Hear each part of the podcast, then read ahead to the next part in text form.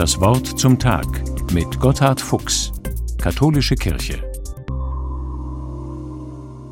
Wie unterschiedlich wir auch sind, eines verbinden die meisten Menschen mit Weihnachten, Frieden und damit auch Freundschaft. Dass es überall in der Welt endlich versöhnt zugehe, wird zum größten Wunsch. Aber schon unterm Christbaum kann es zum Krachen kommen. Die Welt ist durchzogen von Hass und Gewalt. Bitterstes Beispiel jüngst das Massaker in Israel und das Elend in Gaza. Wie viel Feindbilder in den Köpfen und Herzen, wie viel Hass und Aggression, sogar gegen die Natur. Welch ein Kontrast zur Weihnachtsbotschaft.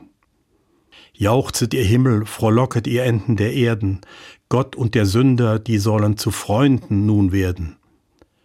Überschäumend wird in diesem Kirchenlied der Durchbruch gefeiert, endlich der ersehnte Friedensschluss, endlich unverbrüchliche Freundschaft.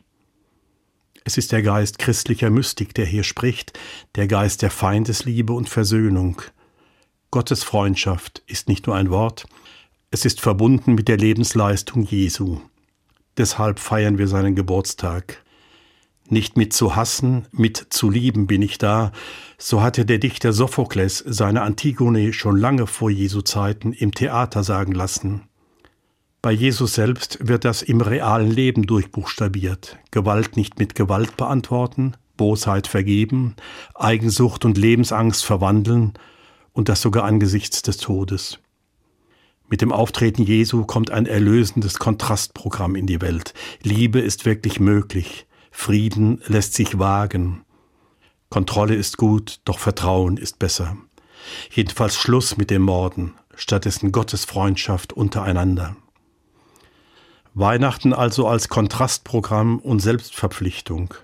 Wie könnte man den Geburtstag Jesu feiern, ohne selbst mitzumachen bei dieser göttlichen Friedensinitiative? Ganz konkret, Hass nicht mit Hass beantworten, stattdessen die Feindbilder auch im eigenen Herzen anschauen, Vergebung wagen und aufhören, immer alles von den anderen zu erwarten. Letztlich heißt das, aus dem unglaublichen Liebesvorrat schöpfen, den wir Gott nennen.